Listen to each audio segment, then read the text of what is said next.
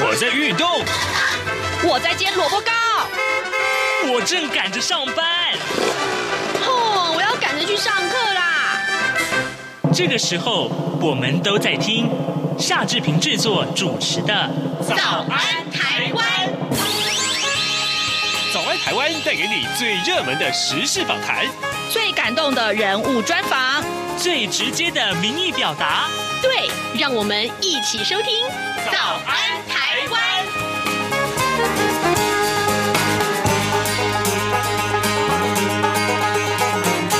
早安，台湾！我是夏志平。今天是二零二二年的十月二十七号，星期四。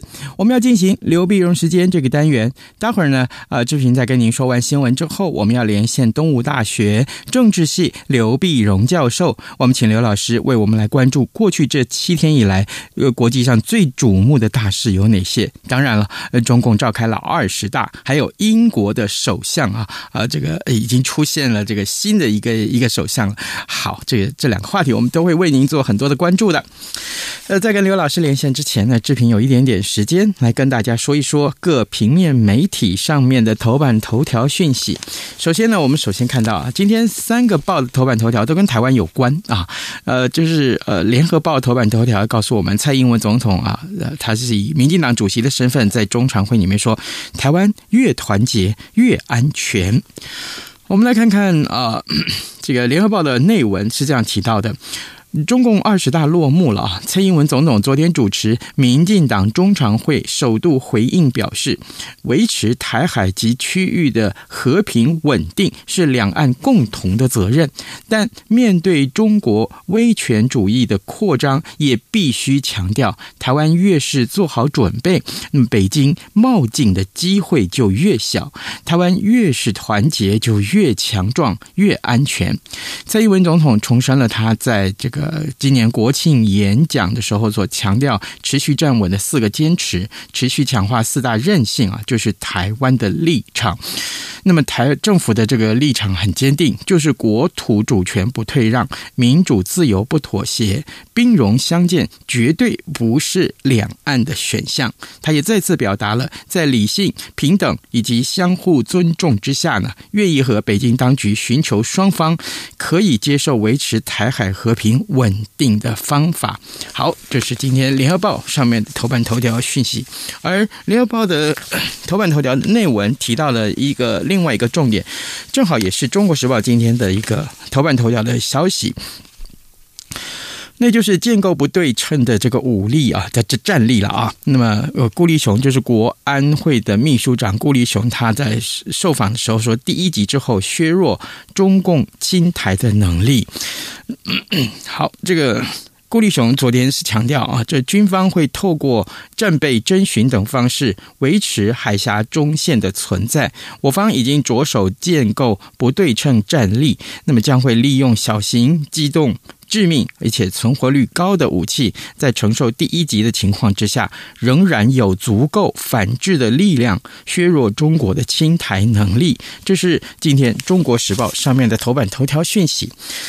另外，我们来看到的是《自由时报》。《自由时报》上面提到，这是美国副国务卿的一个说法啊。美国副国务卿雪曼啊，在二十六号在东京跟日本外务省事务次官森健良，还有南韩外交部的第一次官赵贤东举行了三方会谈，因应区域安全的情势。雪曼在会后强调呢，美日韩啊一致是认为台湾海峡必须保持和平，华盛顿将会和日韩合作，确保。台湾自卫的能力，这是今天《自由时报》上面的头版头条讯息。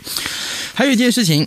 很多的开车主可能一定要注意这个状况啊，就是十一月开始要实施，就是如果你要右转的话呢，呃，这行经这个呃要道路上你要右转的话，必须要靠右边最右边的车道，或是可以右转的车道，你才可以右转，否则否则你要被罚款，被罚多少呢？啊，六百元到一千八百元罚款，这点很可能开车主是非常注意的一个细节。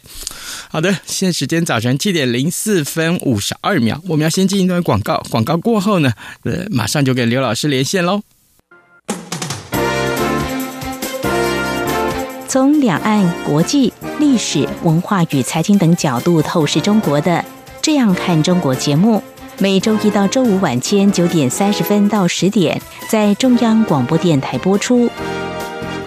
如果您对《这样看中国》节目有任何收听想法或意见，欢迎寄信到台北市北安路五十五号，也可以透过电子邮件的方式。节目有两个信箱：二零二零 at rti 点 org 点 tw，或是二零二零零二零三 news at gmail.com。再次谢谢听众朋友们的收听与支持，请持续锁定每周一到周五晚间九点三十分到十点播出的《这样看中国》节目。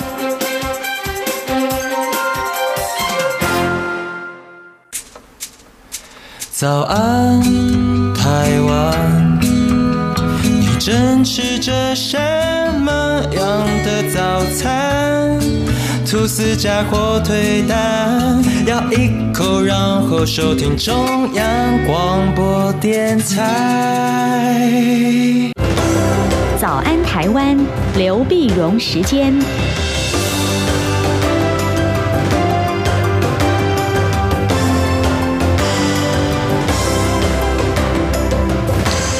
这里是中央广播电台台湾之音，您所收听的节目是《早安台湾》，我是夏志平。此刻时间早上七点零六分四十二秒了啊！我们要为您连线东吴大学政治系刘碧荣教授，请刘老师为我们解说最重要的新闻外电。老师，早安。早，各位听众朋友，大家早！谢谢老师一早接受我们的访问。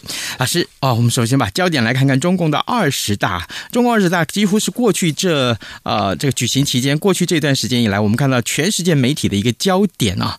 老师，今天您要为我们来带带我们来在这二十大里面，因为才刚刚落幕啊，我们可以观察哪些个重点呢？对，我想其实二十大应该大家在媒体上也看到了很多哈。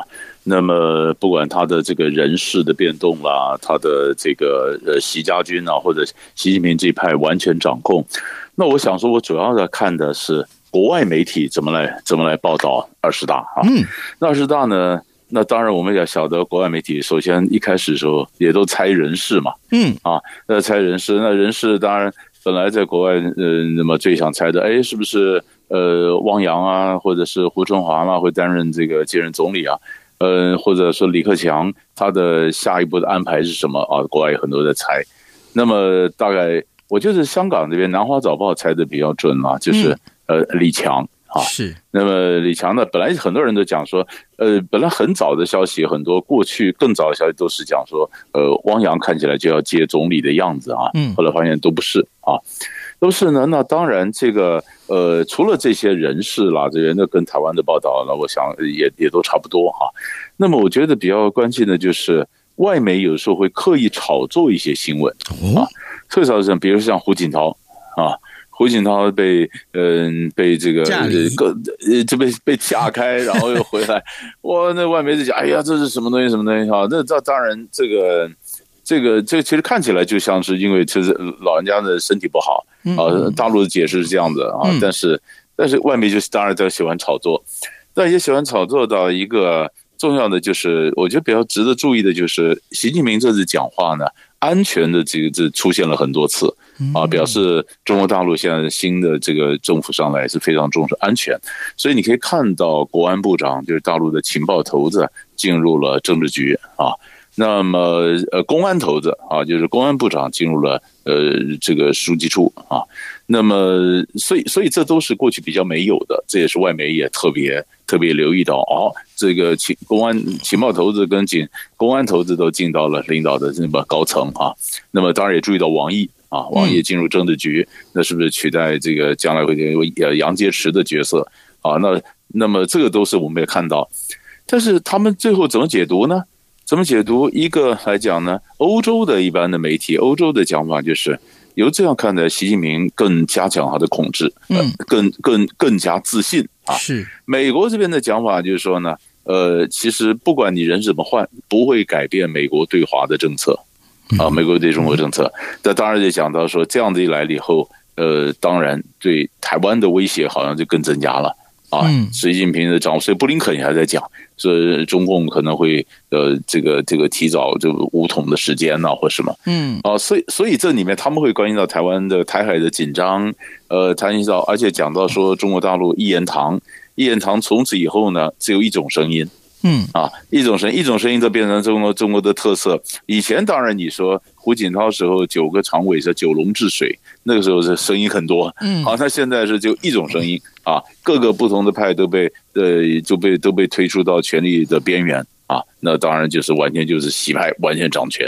完全掌权当然也讲说这里面也有风险，因为你的决决策如果都是同样一个声音的话，嗯，那很容易出错啊。是啊，这就容易犯上团体思维的这样的一个一个谬误，就是大家意见都差不多，就没有人认真思考了，没有认真思考，也没有不同的意见，那就完全的政策取决于习近平一个人。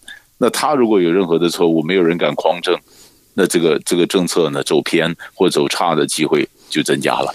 啊，这当然是他国外媒体一般的一个看法，这样。嗯，老师，当然，这个国外媒体关注的就是这个呃呃相关的人事布局也好，或者说是相关未来习近平独掌大权之后，呃，可能这个中国是越来越集权了，越来越呃独裁了哈。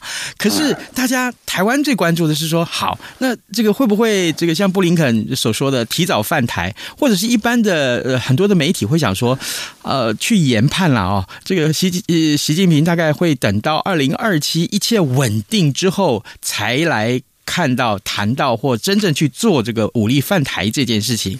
老师，你怎么去看待这个武力犯台？就说各国的媒体也好，国外的媒体也好，他们是不是也同样关注这个话题？特别是在台海安全影响到全球的经济安全的时刻。是是，这当然是我们在台湾当然首当其冲，我们当然非常关心嘛。嗯。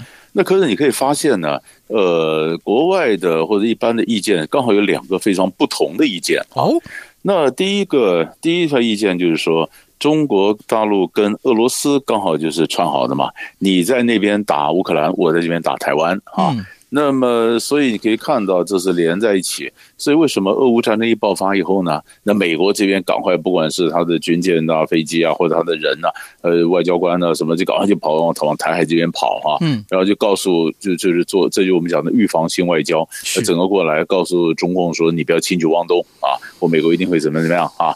所以这是一个就防止他打，防止他真的两个战线在打啊。所以这是这是一一一派的讲法。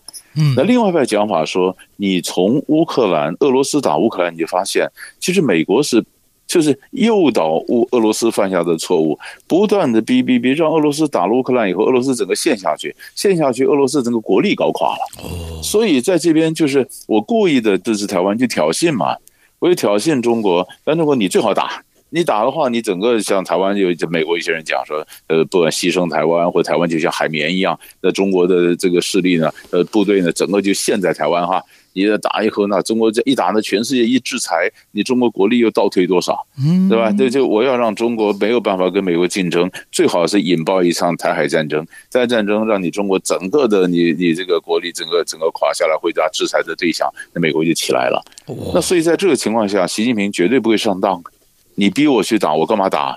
我打了以后，呃，这这不是如你所愿吗？对不对？所以大陆上每次都在讲战略定力，战略定力，嗯，就是说我有我的方向，我不是随你的音乐来起舞啊。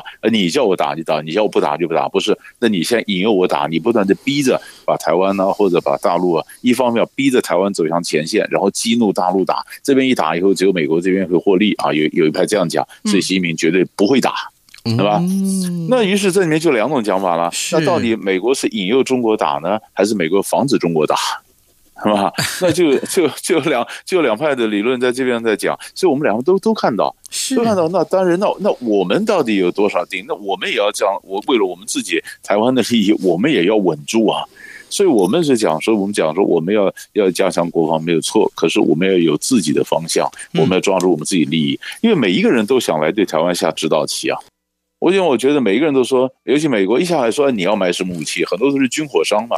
啊，你要来，你要干嘛干嘛？啊，你的兵役制度要怎么怎么样？啊，欧洲人跑来说啊，你要怎么怎么样，对不对？那每一国人都说你要来怎么样？连什么 Freeman 也跑来说，呃，专栏作家也说你台湾应该怎么样？每个人好像都可以都当我们的老师，嗯，啊，都跑来跟我们讲说，哎，你要怎么怎么样？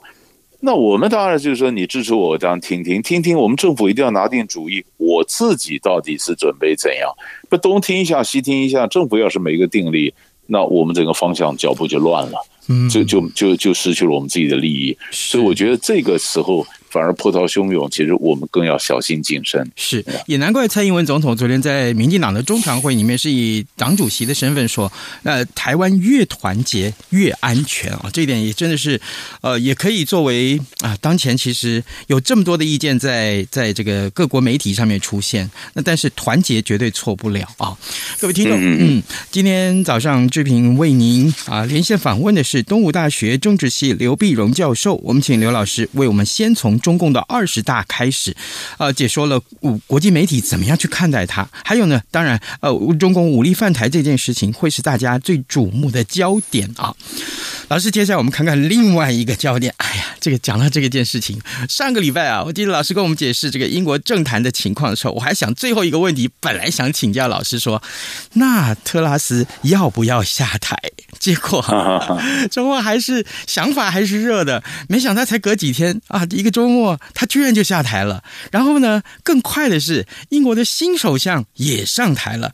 老师啊，这当中这个好戏连台，我我得请老师为我们解说一下是怎么进行的。我不晓得这个这个特拉斯是没办法了，因为他这个他这个整个政策呢，找的天怒人怨。在保守党内部呢，很多人这个就准备要逼宫嘛，嗯啊逼宫，他本来一直不想走。不想走，可是工党的这支持度不断的增加，那你这样子再不想走，你再拖下去，你拖垮全党啊啊！所以特拉斯，我我可以猜想，特拉斯极不甘愿的，嗯，他就后来他就这就是说辞掉这个保守党的党魁啊，保守党党魁辞掉保守党党魁，因为保守党是执政党嘛，辞掉党魁，当然你就不能当首相了嘛哈。那那所以再去就开始选了啊。那选的话，本来有几个人角逐啊，这些角逐当然你晓得，就以前跟他一起竞争的苏纳克，那这次脱颖而出啊。那这次当然有有一点点不太一样，就是，呃，英国保守党党党保守党的选举呢，就是。国呃，这国会里面保守党的议员，到很多人角逐投票，投票，投票，几轮投票，投票，最后剩下两个人，两个人理论上呢就开放，就是全国的这个党员要投票。嗯，那这个太旷日费时了。是，太，旷日费时。那如果说国会选到最后只剩一个人出来，那全国党员就不必投票了嘛，因为就是他嘛，啊，嗯，就是他。那这那那那么在国会议员里面要有一百人以上的联署，一百人联署，那当时本来苏纳克联署超过。前首相 Boris Johnson 也超过一百啊，所以本来想强森会不会回来又回国呢？后来强森这点我觉得蛮是大体的，他从这个呃休假多米尼加那边休假，然后再赶快兼程赶回来到伦敦哈，然后跟苏纳根跟 Truss 两个人谈谈完以后，他觉得他说我不要角逐党魁，他说因为一角逐的话，这个党已经更加分裂，这是什么事都不要做了。啊，这点倒是他觉得我觉得还不错，啊，那这样的苏纳克当然就就成为党魁。然后，呃，礼拜二的时候呢，受到英王的任命，然后变成新的一个首相啊。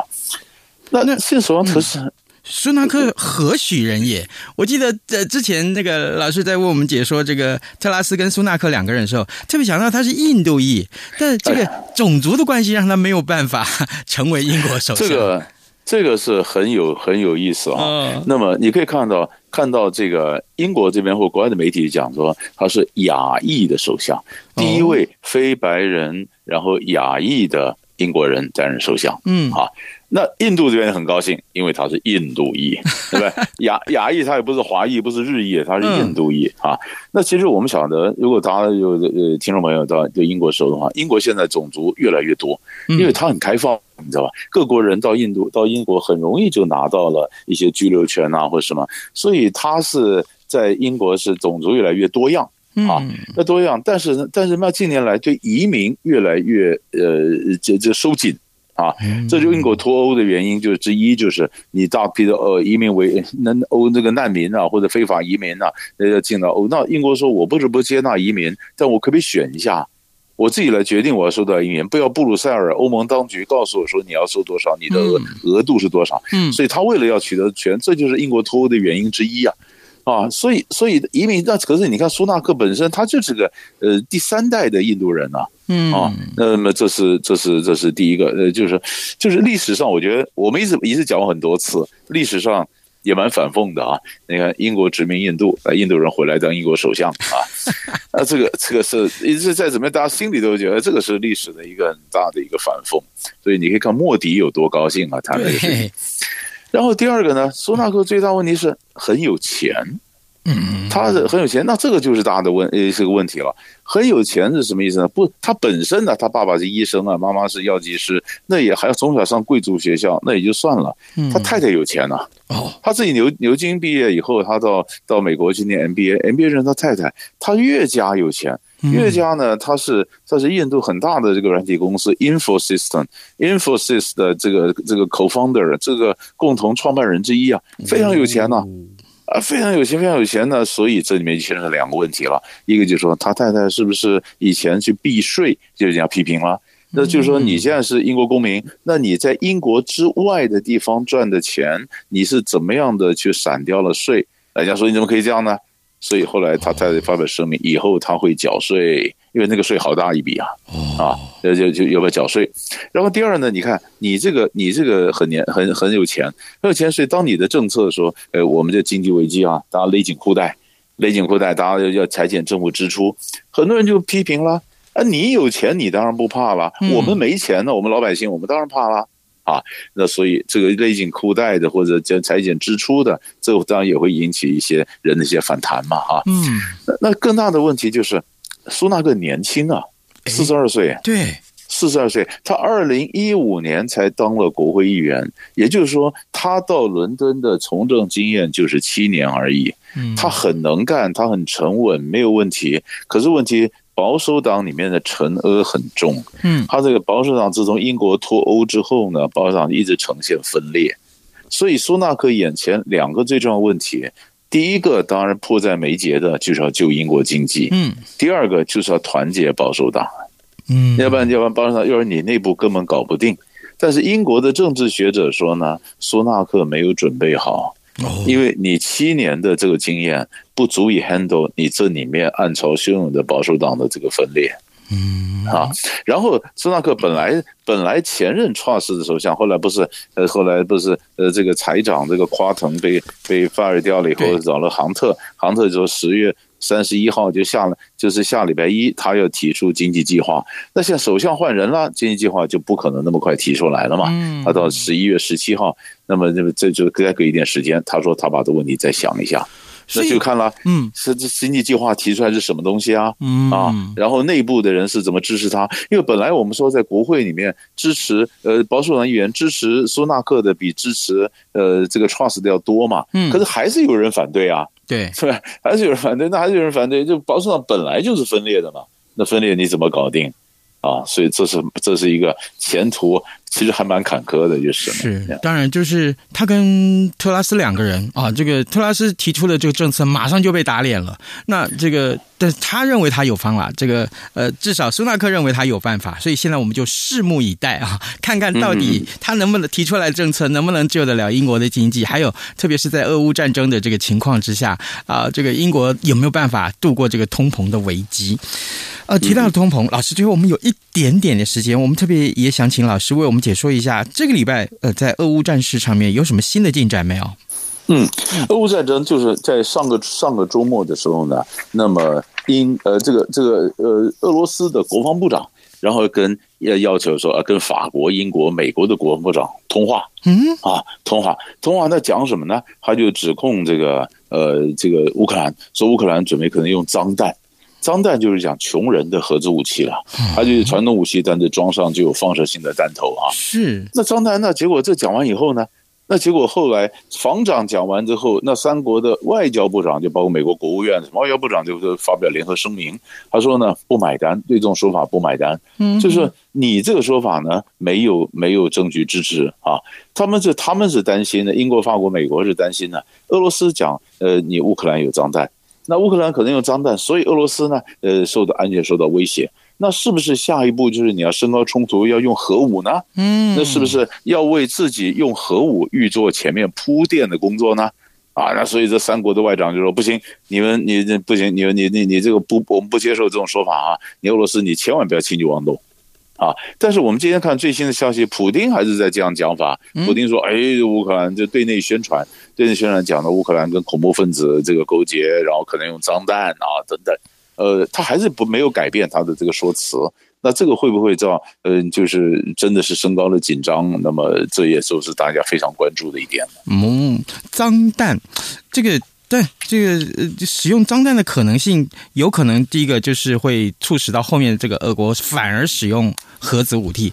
但是脏弹的嗯嗯货制的成本应该就是比这个呃核武要低很多喽？啊，低很多，对对对，所以他就讲说啊，你你可能会这样做啊。那当然，美国这边说没有看到任何的证据，啊，没有证据。啊，其实上一个还有一点很有意思的就是，日本乌克兰准备要反攻，要反攻可能打到赫尔松这个南部，所以这边看到的消息就是俄罗斯在赫尔松有赫尔松保卫战。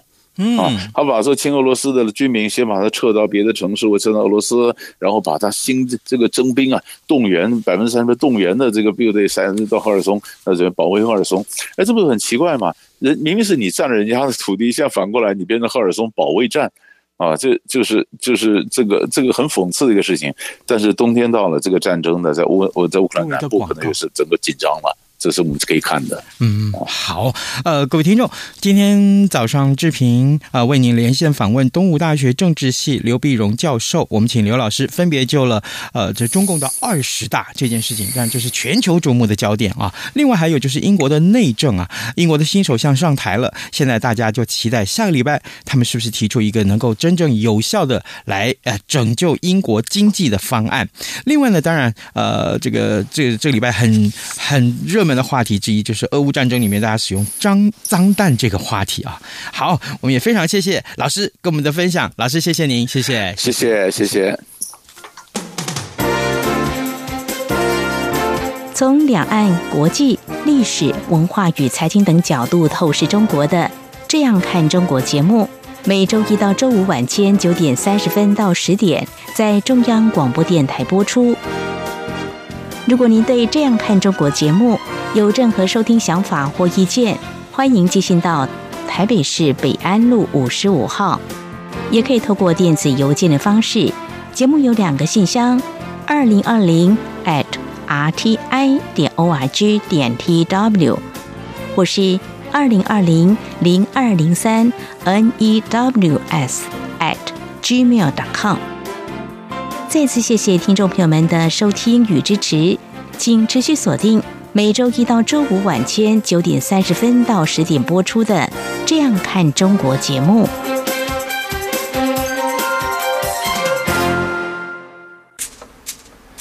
早安，台湾，你正吃着什么样的早餐？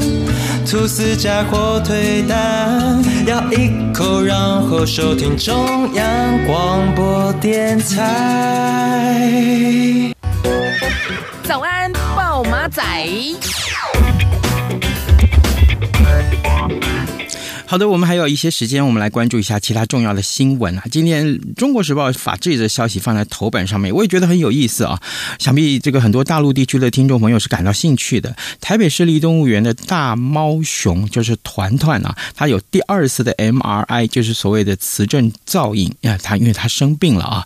那么这个检查的结果二十六号出炉，那病灶的区域明显的扩大，呃，病程进展很快速，也就是说脑部恶性肿瘤的几率是大幅的。提高的那呃，特别是立动物园园方呢，他就说，对于团团的这个医疗啊，还有饲养方式，会跟大陆方面的专家保持联系啊。目前评估以动物福祉为考量，将会考虑采取啊这个类似人类安宁治疗的舒缓疼痛症状为主，不再做任何的医疗处置啊。这个也很关心哦。我记得我去这个呃这个动物园里面看过团团啊，真的很可爱啊，也祝福他，真的是大家一起帮他这个祷告好吗？哈。另外这件事情啊，大陆扩展国际航迹啊航线啊，这两岸每周计划有六百七十六个班次，陆动态清零，但是配套还是有待观察啊。那么在年底之前，两岸的航班应该不至于去大幅的增加。就是今天两个报纸呃很多的媒体通通为您关注这个事情。好的，今天节目时间差不多到到了，志平跟你说拜拜，咱们明天再会喽。反正过了十二点后都一样被丢弃。